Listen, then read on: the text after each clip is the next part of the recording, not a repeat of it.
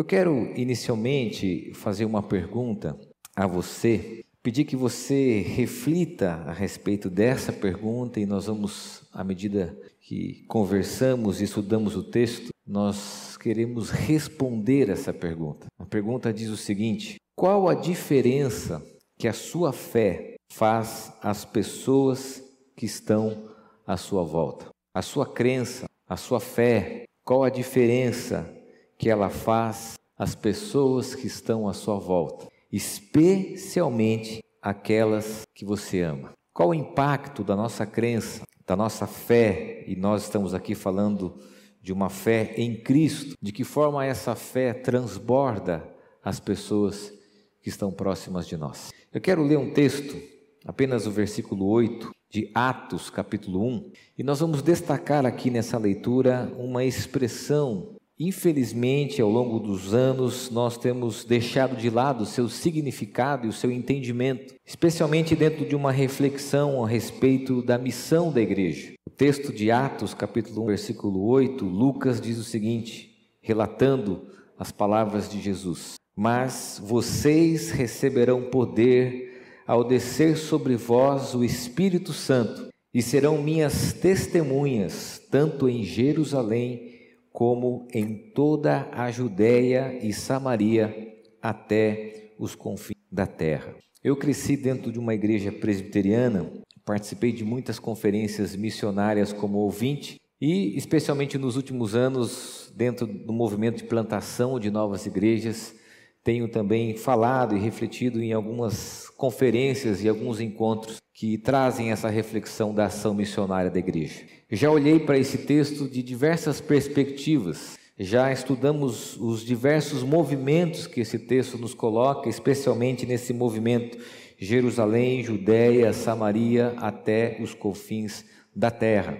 Agora, há uma palavra que está na transição do desenvolvimento da ênfase semântica daquilo que Jesus está querendo dizer, que é a expressão testemunha. Essa palavra testemunha significa martíria em grego. Daí vem a expressão muito comum, martírio, uma pessoa martirizada.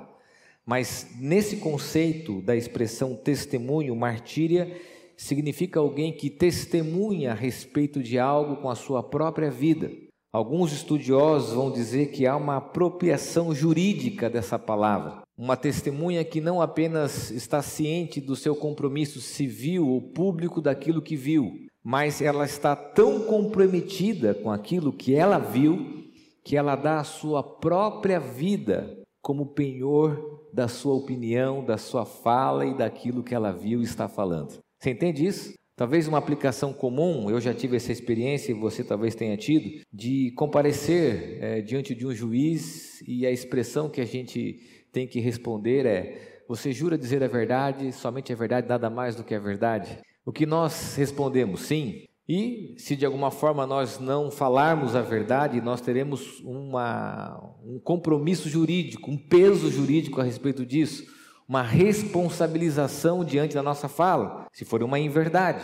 Mas o preço da nossa fala e da nossa expressão é um preço civil, jurídico. Mas no texto bíblico, a expressão martíria diz que esse preço e esse ônus se dá com a própria vida. Você testemunha de algo com a sua própria vida. Por isso que ao longo da história da igreja primitiva vem o martírio, aqueles que morriam que davam a sua vida uh, para que não houvesse a possibilidade deles descredenciarem a sua fé, de negarem a sua fé. Quando a gente fala, olha, nós temos um mártir da igreja, a gente sempre lembra de alguém que deu a sua vida para não negar a sua fé. É desse conceito de martíria da vida atrelada ao seu conceito de fé, o seu conceito de fé atrelado à sua vida, nesse mesmo movimento que Jesus está dizendo. Olha, vocês vão falar sobre mim, mas vocês não vão apenas falar, vocês vão testemunhar, martíria. Vocês vão oferecer a vida de vocês como penhora do discurso. Vocês vão oferecer a própria vida diante dessa crença. Martíria diz respeito a um conceito que infelizmente nós perdemos ao longo do tempo: o testemunho cristão. Norman Krauss tem uma afirmação interessante e aqui nós queremos resgatar esse sentido. Ele diz que a vida da igreja é o seu testemunho. O testemunho da igreja é a sua vida. A questão do testemunho autêntico é a questão da autêntica comunidade, aonde reside a essência missional, intencional da comunidade, no testemunho. No testemunho daquilo que nós temos a partir da experiência com Cristo. É claro que se nós estudarmos o texto a fundo, nós vamos entender que Jesus está falando aqui daqueles que são testemunhas da ressurreição, do ministério de Jesus, daquilo que ele fez e desses discípulos testemunharam a partir dessa experiência com o próprio Cristo. O que, que nós podemos então considerar diante desse texto? Eu quero que você preste atenção, porque são três ensinamentos fundamentais para pensarmos nesse tema: amor a Cristo, amor às missões. Em primeiro lugar, não há ruptura entre amar a Cristo e amar as missões. Eu acredito que esse tema foi proposto exatamente com essa intenção. Não há uma ruptura entre se relacionar com Cristo e amar a proclamação desse amor. E se nós pararmos para analisar o texto partindo dessa expressão martíria, nós vamos ter uma grande dificuldade com a cultura em que nós vivemos. Nós vivemos numa cultura, e talvez é muito comum você ouvir pastores usando essa expressão secularizada uma cultura secularizada. O que, que é uma cultura secularizada? Eu quero explicar de uma forma bem didática para você. A, cultura secularizada diz que a minha e a sua vida ela é dividida em pedaços. Imagine uma pizza e cada pedaço dessa pizza é uma área da sua vida. Você tem um pedaço que diz respeito à sua vida profissional, é seu ambiente de trabalho, a sua carreira, a sua formação. Você tem um outro pedaço que é a sua vida religiosa, espiritual, a sua crença, a vida da comunidade. Você tem um outro pedaço que é um pedaço que diz respeito aos seus relacionamentos afetivos, família, e que nessa cultura secularizada, esses pedaços eles não se conectam. Você quer ver algumas das expressões que mostram quanto nossa sociedade é secularizada? Por exemplo, quando você vai fazer negócio com alguém da igreja, alguém que faz parte da comunidade, e você ouve: olha, não vamos misturar as coisas. Negócio é negócio, igreja é igreja. Essa é uma compreensão secularizada que divide as pessoas em pedaços, elas não conversam, essas áreas. Essas áreas são distintas, o seu ambiente profissional é desconexo da sua vida pessoal, familiar. E quando nós olhamos para a compreensão daquilo que é a martíria, testemunho, há o conceito da vida integral, a vida como um todo. Há um sociólogo cristão que eu gosto muito chamado Peter Berger, que diz que de uma forma saudável, nesse ambiente de uma sociedade secularizada, nós temos que ter, ao menos, preservar três núcleos na nossa existência: a nossa vida íntima, a nossa vida privada e a nossa vida pública. E que a maneira em que nós nos relacionamos nessas três esferas acaba sendo até uma proteção para lidar com uma sociedade secularizada. E é interessante porque ele traz uma ilustração simples do nosso dia a dia. Ele diz que a nossa vida é como a nossa casa, a nossa vida íntima é o nosso quarto, a nossa vida privada é a nossa sala. E a nossa vida pública é quando nós abrimos a porta da rua e vamos para a sociedade. E o que acontece hoje? Acontece que as redes sociais, esse ambiente online, de alguma forma é arrancou as portas, arrancou as possibilidades de nutrirmos princípios de uma vida integral. Tudo é público. Eu não sei se você já teve a experiência, por exemplo, que eu tive, de você seguir alguém nas redes sociais, uma pessoa famosa, saber tudo o que ela faz e você encontrar com ela no aeroporto. Eu tive essa experiência. Alguém que você segue e você sabe o que, o que ele comeu ontem, o que ele fez ontem, mas a pessoa não sabe quem você é. E é uma sensação tão estranha de você ser íntimo de alguém, mas essa intimidade está na esfera pública, ao ponto de que essa pessoa não te conhece. Essa sociedade secularizada nos coloca diante dessas contradições. Por exemplo, é nessa sociedade secularizada que divide a nossa vida em pedaços que nasce a terceirização da vida. Quem educa os nossos filhos? A escola. Quem provém o ensino religioso? A igreja. E quem faz missões? A instituição, os departamentos, as agências, quem vai ao campo. A secularização atinge, inclusive, a nossa visão sobre missão. Não é mais a nossa responsabilidade enquanto martírias ou martírios, enquanto testemunha, mas é de alguém que vive tão somente nesse pedaço de pizza. Então, quando a gente fala sobre amar a Cristo e amar as missões, e nós que estamos distante, talvez, desse envolvimento missionário, nós vamos dizer isso não me diz respeito. Eu posso terceirizar essa responsabilidade numa sociedade secularizada. Eu posso dizer que o outro pode ir por mim e eu me isentar, isentar desse compromisso com a visão missionária. É aqui que nasce, por exemplo, o conceito da igreja missional. É o resgate da intencionalidade, das relações e que não são apenas distantes numa proposta de uma ação missionária longe, mas um resgate da intencionalidade nas nossas vidas e nos nossos relacionamentos. De uma visão que atinge a minha vida íntima, a minha vida privada e a minha vida pública, sem terceirizar ao outro essa responsabilidade. Preste bem atenção, sem terceirizar ao outro essa responsabilidade. Não há uma ruptura. Nós vemos numa sociedade onde as pessoas elas querem se relacionar com Deus, mas não querem se relacionar com a igreja. Onde elas querem, de alguma maneira, ter uma experiência com o divino, com o espiritual, com as coisas místicas, mas elas preferem pagar para alguém fazer a parte dela.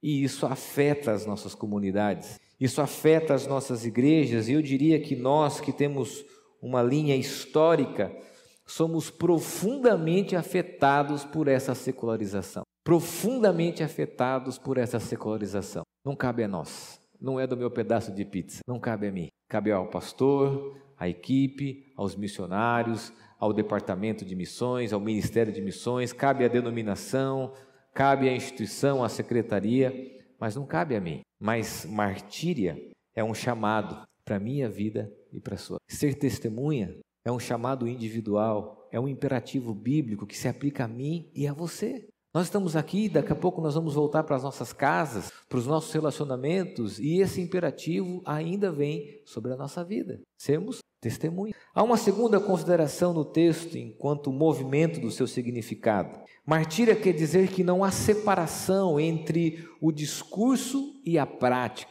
Você deve falar sobre algo e atestar com a sua vida. Você deve dizer sobre algo e nas suas atitudes demonstrar. Eu não estou dizendo aqui de uma vida perfeita, porque o Evangelho não nos propõe uma vida perfeita, o Evangelho nos propõe uma vida verdadeira. Quem nos propõe uma vida perfeita é a religião, uma vida aparente. O Evangelho nos propõe uma vida verdadeira.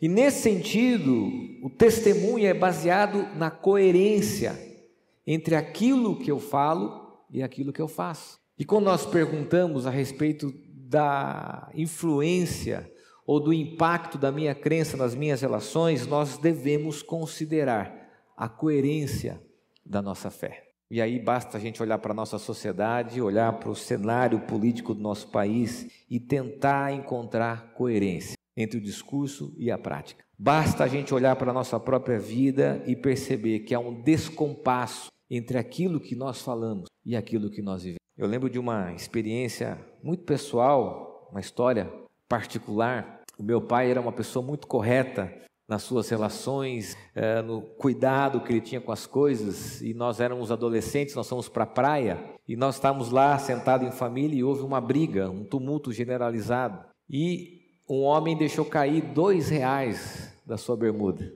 E eu me lembro que foi bem na nossa frente, meu pai pegou esses dois reais, na época estava acabando de sair uma nota de dois reais, valia alguma coisa, e meu pai tentou ir atrás daquele homem, e ele não conseguiu.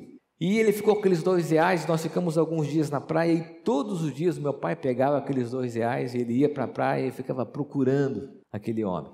E virou até um motivo de piada entre nós. A minha família é muito gozadora, assim, de brincar com as coisas. E meu pai, todos os dias, pegava aqueles dois reais, ia para a praia, olhava para encontrar aquele homem.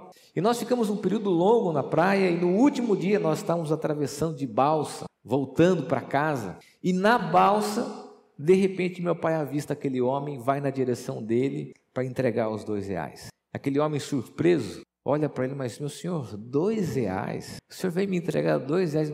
Por que, que você veio entregar os dois reais para mim? Não precisava. Sabe qual foi a resposta do meu pai? Que eu não esqueço jamais. Os meus filhos estavam vendo que eu peguei o seu e eu precisava devolver os filhos. Sabe o que significa isso? A coerência entre aquilo que nós falamos e aquilo que. Sabe qual é o maior desafio do meu ministério? Eu tenho dito isso, repetido isso constantemente e tem sido um dos temas, inclusive, das minhas conversas com a minha esposa que está aqui comigo. A coerência do meu discurso na minha relação familiar para os meus filhos. O maior desafio do meu ministério não é tão somente ter uma igreja que cresça, uma igreja que vai influenciar outras igrejas, ter um ministério reconhecido, conhecido. Não é, de coração aberto, eu digo para você que não é. A maior preocupação do meu ministério, que eu penso quase que diariamente, é se essa mensagem, se esse evangelho vai transbordar na vida dos meus e se eles encontram coerência entre aquilo que eu falo e aquilo que eu faço. Lembre-se, eu não estou falando de uma vida perfeita, estou falando de uma vida coerente entre o nosso discurso e a nossa prática. Quando eu participo de alguns encontros a respeito de plantação, sempre há a pergunta: como que vocês começaram a comunidade de vocês? Por que, que vocês resolveram plantar uma nova igreja numa cidade que tinha 13 IPIs? Eu sempre respondo dessa forma, porque esse de fato foi o motivo que moveu o meu coração e o coração da minha esposa. Nós preocupávamos na época, nos preocupávamos com os nós nos preocupávamos uma igreja relevante que comunicasse, que se conectasse a essa geração, a geração. É essa a situação que nós devemos considerar diante da expressão testemunho. E aqui eu faço uma pergunta sem querer ofendê-lo e machucá-lo com ele. Aonde estão os aonde estão os aonde estão os nossos netos? Porque martilha transborda as pessoas que estão próximas de nós. Porque martilha transborda através do testemunho cristão as pessoas que estão próximas de você. Há uma terceira e última consideração que amplia o nosso foco no aspecto da missão da igreja. Amar a Cristo é amar as pessoas que Ele ama. E aqui nós temos o conceito de proclamação. O primeiro conceito é o conceito da vida integral. Não há ruptura entre amar a Cristo e amar missões. Segundo conceito é o conceito de testemunho, não há separação entre discurso e a prática. E o terceiro conceito é o conceito da proclamação. Amar a Cristo é amar as pessoas que ele ama. Quando a gente olha e faz uma autocrítica a nós presbiterianos independentes, nós percebemos que ao longo dos anos nós perdemos a capacidade de compreender o que está acontecendo na sociedade. Houve um descompasso e uma das principais características desse descompasso é porque nós vivíamos uma cultura homogênea. Era muito mais fácil a igreja se conectar a uma cultura homogênea, mas hoje a cultura ela é heterogênea.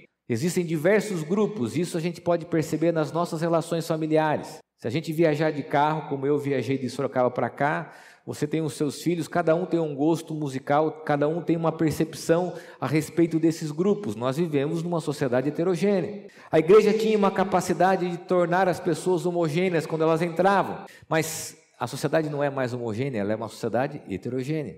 E esse descompasso fez com que a gente não tivesse uma facilidade de pregar o evangelho às pessoas que são diferentes de nós, a proclamar esse evangelho em movimento, e de alguma maneira nós nos vimos nesse delay, nesse atraso. Agora, eu acredito que uma das coisas importantes da pandemia é que a pandemia nos colocou, em um certo sentido, mais próximos da cultura. Ela nos aproximou. Aqui nós temos dezenas, centenas, talvez milhares de pessoas que vão nos ouvir que não fazem parte da comunidade. Nós temos pessoas que sequer vieram aqui e estão sendo alcançadas pela proclamação.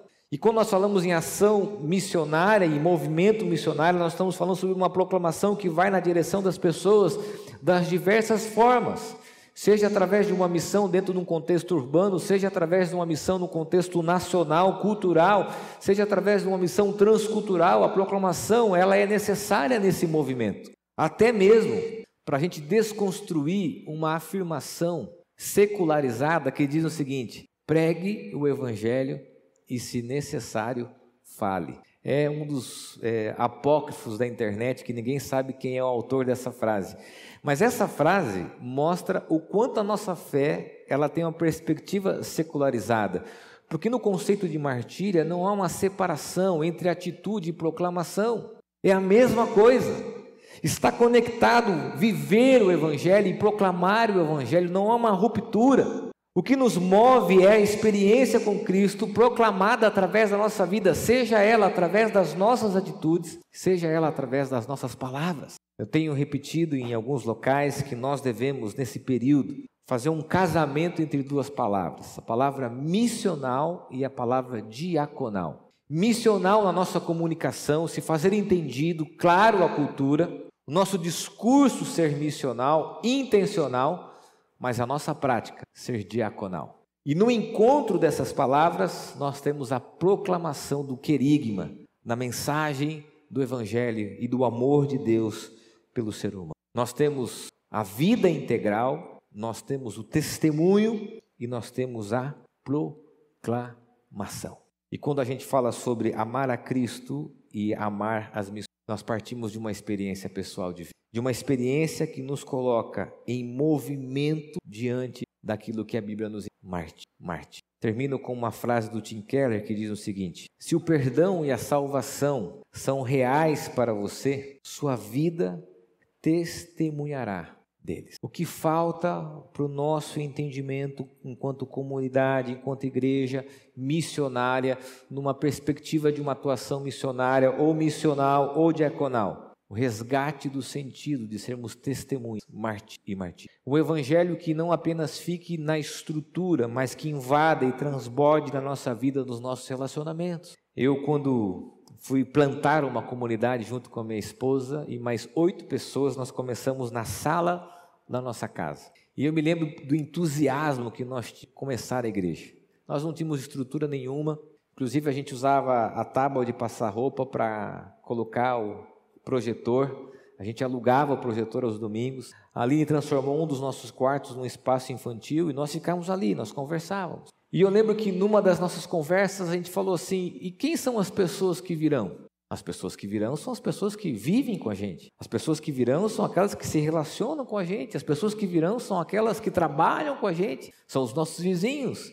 E eu me lembro de entusiasmado desafiar aquele grupo a ir até as suas casas, os seus relacionamentos e proclamar o Evangelho. E eu fiquei muito animado com aquilo. Entusiasmado, elas foram embora.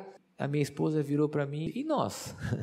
Nós não temos amigos fora da igreja, a gente não tem contato com as pessoas. Como que nós vamos proclamar o evangelho que nós estamos entusiasmando as pessoas a fazer isso? E eu comecei a fazer uma autocrítica e perceber que de fato eu não tinha nenhum relacionamento com o pastor fora da igreja. Não tinha nenhum. Não estava preparado, não tinha sido formado. Uh, nos últimos anos da minha vida, totalmente dedicado às programações, às atividades, eu não sabia evangelizar as pessoas dos meus próprios relacionamentos. Eu não sabia influenciar e testemunhar a respeito do Evangelho, as pessoas estavam próximas de mim, mas eu sabia motivar as pessoas. E eu me lembro que eu fiquei muito incomodado com isso. E bem em frente ao condomínio que nós morávamos, nós moramos ainda, abriu uma barbearia. E chegou um cara todo diferente, com uma Harley Davidson, parou. Eu falei, ah, vou cortar o cabelo, intencional, eu tinha um pouco mais de cabelo e vou escolher esse cara para me aproximar dele e ter uma relação intencional com ele. Marquei um horário, fui um dos seus primeiros clientes, entrei lá, comecei a cortar cabelo com ele, não conhecia direito, começamos a conversar, a fazer perguntas, eu estava ali colocando as minhas técnicas de evangelização pessoal, explosiva, intencional, e no meio da conversa eu me viro para ele e falo, cara, você não quer jantar na minha casa? O cara deu um passo para trás e falou assim, olha, eu respeito, mas eu sou casado, eu entendo, fique tranquilo. Não, não, não, não, desculpa, desculpa. E, por favor, por favor, eu fiquei assim, não entendi o time, não tinha o time do relacionamento, da pessoalidade. E eu me lembro de chegar em casa, minha mulher falou: O que, que você fez? Você tem que chegar com as pessoas, se aproximar. E aquele... eu não sabia mais o que era me relacionar com as pessoas e ter nessas relações a intencionalidade.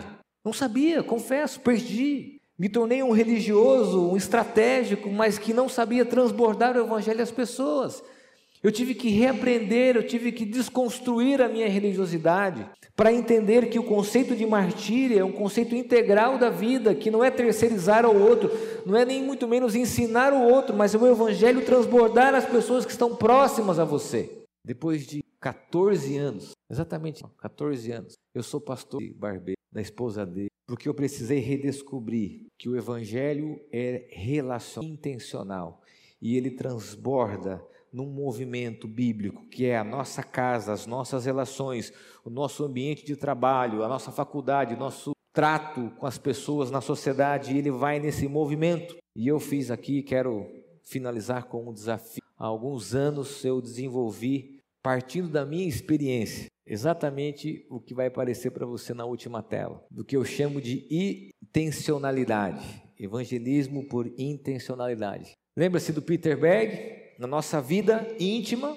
é o ambiente da casa. Como que eu testemunho o evangelho na minha casa?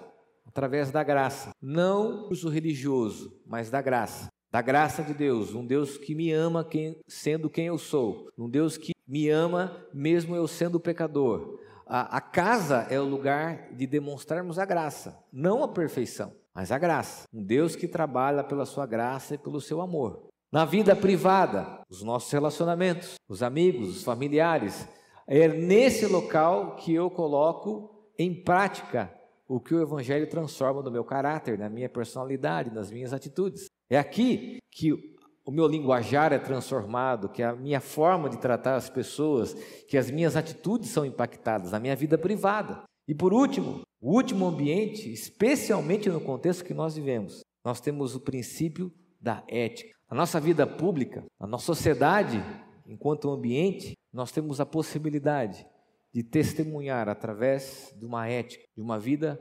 coerente através de uma ética. Verdade, honestidade, são princípios que norteiam a nossa ética, que dentro dessas relações e dentro dessa intencionalidade nós devemos estabelecer aonde quer que estejamos, a graça, a transformação e a ética do impacto do Evangelho da nossa vida através da experiência. Quero terminar agora sim, fazendo novamente para você essa. Qual a diferença que a sua fé faz às pessoas que estão? O que a sua vida diz a elas? Qual o impacto da sua crença às pessoas que estão próximas? Jesus, vocês serão. Feche teus olhos, eu quero orar com o Evangelho transborda nas pessoas que estão próximas ao nosso oicós, à nossa casa, aos nossos relacionamentos na sociedade, na vida pública. E é esse Evangelho que faz com é esse Evangelho que faz testemunhar daquilo que nós temos. Tua graça, que essa palavra, Deus, transborde aquelas tão próximas. Com o Evangelho de Jesus, o movimento do Senhor na nossa direção, através de transborde, através da transborde, através do transborde,